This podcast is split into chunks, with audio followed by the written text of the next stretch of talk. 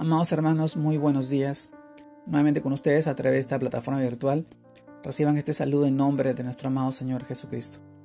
El tema que les quiero compartir hoy día se titula La carga del qué dirán. Y vamos al libro de Filipenses, capítulo 4, versículo 8, que nos dice, por lo demás, hermanos, todo lo que es verdadero, todo lo honesto, todo lo justo, todo lo puro, todo lo amable, todo lo que es de buen nombre, si hay virtud alguna, si algo digno de alabanza, en esto pensad. Filipenses capítulo 4, versículo 8. La carga del qué dirán. Amados hermanos, perdemos gran parte de nuestra vida y nuestro propósito escuchando y tratando de hacer muchas veces de manera inconsciente lo que los demás nos dicen y no lo que Dios quiere para nuestra vida. Como consecuencia de esto vivimos presionados, intranquilos y muchas veces hasta frustrados, lo cual es un engaño, un total engaño. Esto se convierte en una distracción del maligno para que dejemos de pensar en lo que verdaderamente da felicidad y vida en abundancia, lo que cual es una, lo cual es una buena, lo lo cual es buena y agradable y perfecta, la voluntad de Dios. Romanos capítulo 12, versículo 2. Sí, amados hermanos, debemos centrar nuestra vida en agradar a Dios, en hacer todo por y para Él.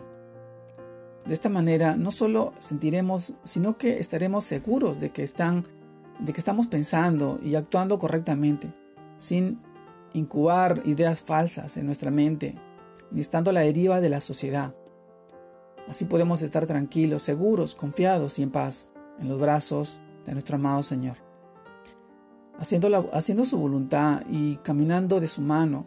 Por lo tanto, todo lo que venga para nosotros a corto o mediano o largo plazo nos ayudará a bien. Esto lo encontramos en Romanos capítulo 8 versículo 28. Así que amados hermanos, debemos estar atentos en todo tiempo a lo que Dios dice para nuestra vida y no al qué dirán, orando, clamando, sin cesar, para estar firmes y seguros y para que el enemigo no robe nuestra paz con sus mentiras y engaños. La carga del que irán. Muchas veces nos sentimos presionados por las situaciones que pasan en nuestra vida o lo que pasa alrededor nuestro cuando cuando a veces los problemas nos agobian y no sabemos a dónde acudir. Pero nosotros tenemos la palabra de nuestro amado Señor. Él es el que nos conforta, nos consuela y no esa fortaleza para salir adelante, para luchar día a día estos tiempos tan malos que se avecinan. Amado hermano, te invito y te animo a que puedas buscar de Él en su palabra, a que puedas cargar tu cruz. Y la carga que nos ofrece nuestro amado Señor es una carga, una carga liviana, una carga que, que, no, que no es tan pesada como, como dice su palabra. Es una carga que Él pone en nuestra vida para fortalecernos en medio de la adversidad. Te mando un fuerte abrazo.